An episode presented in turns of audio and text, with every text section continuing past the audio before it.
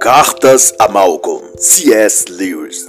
Este é um trabalho de análise literária em que apresento observações acerca da obra e posso fazer relações, comparações ou exemplificações para com a cultura política do dia ou eventos atuais. E não viso reproduzir as opiniões ou pontos de vista do autor. Esta obra de Lewis trata de uma série de cartas que se dariam entre Lewis e seu amigo Malcolm, tratando em forma de debate de assuntos apologéticos e teológicos quanto à vida cristã, a oração, a fé, a alma. Mas, bem da verdade, Malcolm não seria uma pessoa real, mas um amigo fictício, sendo, portanto, todas as cartas, perguntas e respostas elaboradas pelo próprio C.S. Lewis foi publicada a primeira vez em 1964, ano em que um terremoto de categoria 9.2 na escala Richter atingiu o Alasca, causando o óbito de mais de 130 pessoas. Também foi o ano em que o primeiro trem de alta velocidade foi inaugurado no Japão. Lyndon B. Johnson era o presidente dos Estados Unidos e no Brasil teria início o regime militar.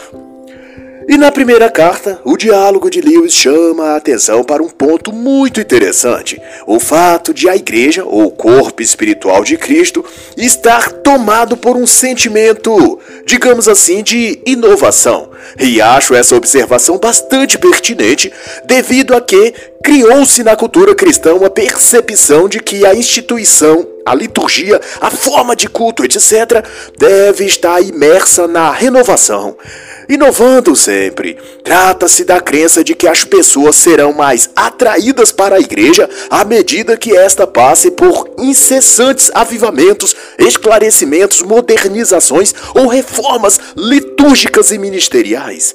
E a questão que se depreende aqui é que essa visão ou busca pela novidade faz da igreja ou do culto em si uma fornecedora de entretenimento, em que as pessoas vão à igreja mais para se divertir que qualquer outra coisa. Mas todo culto, escreve Lewis, é uma estrutura de atos e palavras pela qual recebemos um sacramento, ou nos arrependemos, ou suplicamos, ou adoramos. Para Lewis, o culto perfeito da igreja seria aquele em que estivéssemos quase sem percebê-lo. Nossa atenção estaria em Deus, mas a novidade, porém, impede isso. Ela fixa nossa atenção no culto em si, e o celebrante ganha mais atenção do que Deus. O culto se torna maior que o próprio Deus, vai dizer Lewis. E ele nos lembra ainda que a ordem dada por Cristo a Pedro foi: cuide das minhas ovelhas, e não Faça experimentos, ensine novos truques a elas. assim o culto precisa de permanência e de uniformidade. Há uma razão por que as coisas precisam de um senso de familiaridade, de conservadorismo. E a prática religiosa também. Mudanças são até bem-vindas quando não alteram radicalmente a forma familiar de um objeto, ou se não, não se teria mais aquele objeto, mas outro, e então teríamos de chamá-lo por outro nome, porque se trataria de uma outra coisa e não daquele objeto que estávamos acostumados. Nenhuma revisão deve ser tão radical a ponto de jogar-se fora tudo o que estava ali antes. É muito fácil quebrar os ovos sem fazer os omeletes.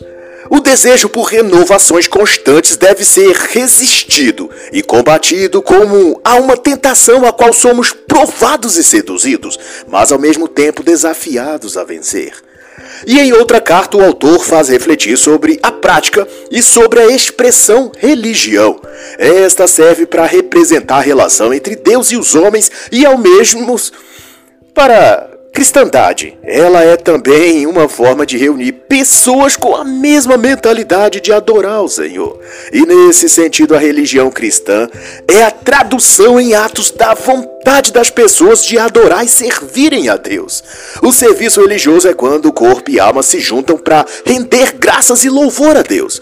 Todavia, grande risco de se perder a fé se faz quando a religião se torna um programa de satisfação pessoal, porque daí a tendência é querer fazer da liturgia e dos cultos uma espécie de clube de divertimento. E daí Deus é substituído pela religião e se torna só mais um departamento da vida social, ou secular sem qualquer expressão ou significado espiritual algo meramente recreativo adicionado em um momento ou outro apenas para aliviar das tensões cotidianas.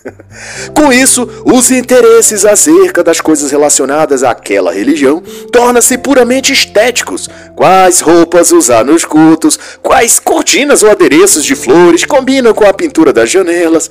Não nos sentimos mais atraídos pelas coisas espirituais como deveria ser ali.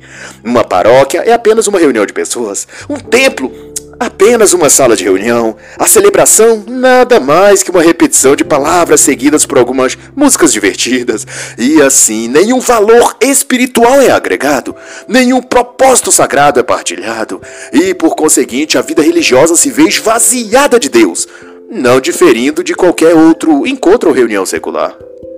A substância da religião é a consciência de que Deus deve ser a essência dela, o alvo buscado, o elemento sentido, a meta pretendida. A religião cristã, portanto, deve expressar um comportamento cristão, ou senão aquela religião é vã. E refletindo sobre oração peticionária, isto é, aquelas que pedem coisas a Deus, Lewis destaca que mesmo Jesus, ao orar no Getsemane, pedindo que o cálice lhe fosse afastado, não teve ele sua petição atendida, mas o texto diz que um anjo o fortalecia. Lewis conclui que a versão que interpreta o termo em grego para o consolava Está traduzido errado. O anjo o fortalecia e não o consolava. O fortalecimento consiste no incentivo, no apoio para que o indivíduo, no caso o Cristo, continuasse naquele trilho, naquele trajeto. Isso quer dizer para Lewis que o cálice não lhe foi tirado porque suportá-lo era parte da provação, o que remete que as aflições, a ansiedade e a dor devem muitas vezes ser resistidas e enfrentadas, ao invés de sermos poupados deles. Suportar a noite escura, o frio e a sensação de abandono é uma etapa de fortalecimento da alma, uma lapidação necessária a qual todos precisamos passar para que tenhamos uma vida cristã amadurecida e sólida. Em outra meditação, o autor menciona algo digno de reflexão.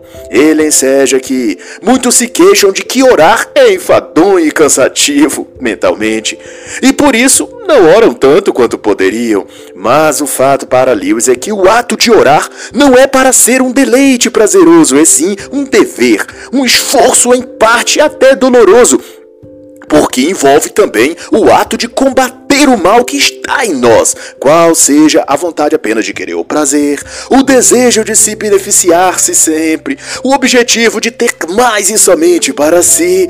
Ao praticarmos a oração, somos levados a lutar contra si mesmos, a treinar a conduta moral de sacrificar-se pelo que é correto, embora possa no momento não nos ser aquilo, digamos, prazeroso. É a ética do dever. É por isso que a oração é também vista como um, um ato de transcendência, pois ela envolve ou convoca a uma transcendência de si mesmo. Orar é como aprender gramática, difícil e duro, mas capaz de ao final aperfeiçoar o indivíduo no domínio pleno do idioma. E no caso da oração, trata-se do idioma espiritual, da vida para com Deus.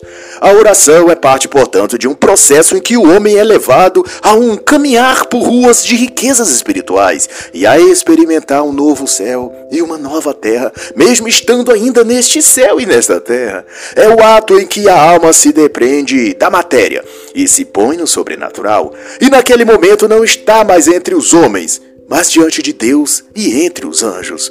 É como Cristo no Monte da Transfiguração. É quando volta dessa jornada espiritual que nada tem maior certeza do que que Deus é digno de toda honra, de toda glória e de toda oração.